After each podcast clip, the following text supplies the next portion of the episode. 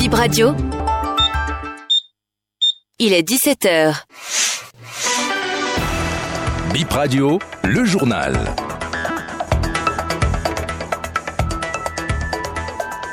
Au sommaire de cette édition, les enfants de troupes de plusieurs pays africains étaient ce matin sur les Champs-Élysées en France. C'est dans le cadre de la fête du 14 juillet. Marc Vizy, ambassadeur de France sur les antennes de BIP Radio ce matin, retour sur son intervention sur la position de la France en ce qui concerne les questions sécuritaires en Afrique subsaharienne.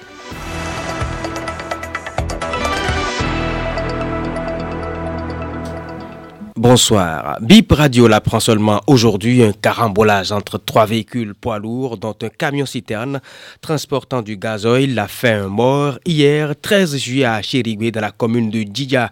Ça s'est passé vers 8 heures le matin. Le carambolage a déclenché un incendie. Les pompiers ont mis 4 heures pour maîtriser le feu. Bilan un mort décidé dans la cabine de son véhicule. Son corps a été extrait par la population avant l'arrivée des secours. Le ministre de l'Intérieur qui se rendait à Dassa a vu l'accident son itinéraire passé par là. Fête populaire et défilé militaire, la tradition du 14 juillet a été instituée dès 1790 avec la fête de la Fédération qui rassemblait les Français et les Françaises autour de banquets citoyens. Le but était de célébrer la concorde et l'unité nationale retrouvée sur les Champs-Élysées à Paris aux côtés des milliers de soldats, gendarmes, policiers et pompiers. Les enfants de troupes des lycées militaires de quelques pays africains dont le Bénin ont défilé tandis que des avions et hélicoptères survolent la capitale. Occasion pour le pays de rendre hommage aux forces armées. Président français ne s'est pas dérobé. Il a fait hier une adresse aux armées saluant leurs efforts dans la sécurisation du Sahel. Emmanuel Macron, président de la France. Depuis le 13 juillet dernier, je constate aussi avec satisfaction que les armées ont entamé la transformation de leur présence aux côtés de nos partenaires du Sahel et plus largement sur euh, le continent africain. Je l'annonçais ici même il y a un an, ça n'était pas facile et c'est aujourd'hui un acquis. C'est un changement de posture majeur un changement de logiciel en somme qui témoigne d'une plus forte écoute, d'une plus grande intimité avec nos partenaires. Une empreinte repensée, des missions ambitieuses redéfinies avec chacun des pays avec qui nous coopérons. Une volonté toujours affirmée d'aider ce continent à vivre dans la paix. La présence des emblèmes des lycées militaires africains sur les Champs-Élysées en est pour moi l'incarnation la plus forte, celle de la fidélité de la France à sa parole et ses engagements et à la préparation de l'avenir. Mais au fond, ce que nous avons décidé, c'est d'avoir un dispositif moins posé et un partenariat mieux pensé, où nos partenaires expriment leurs besoins, où nous y répondons et où nous savons aussi réinvestir en profondeur la formation, l'intimité de partenariats respectueux et une sécurité dans la durée pour le continent. Et pour coller à l'actualité du 14 juillet, BIP Radio a reçu ce matin sur ses antennes l'ambassadeur de France près le Bénin, Marc Vizy.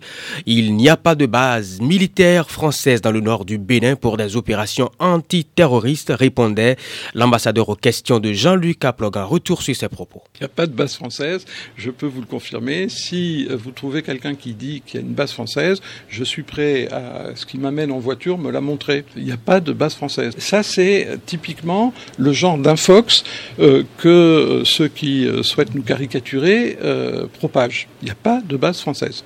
Il y a une coopération, un partenariat de sécurité et de défense parce que nous considérons que le Bénin est un pays ami, la France et le Bénin à faire face tous les deux à un même ennemi, qui est le terrorisme, le djihadisme.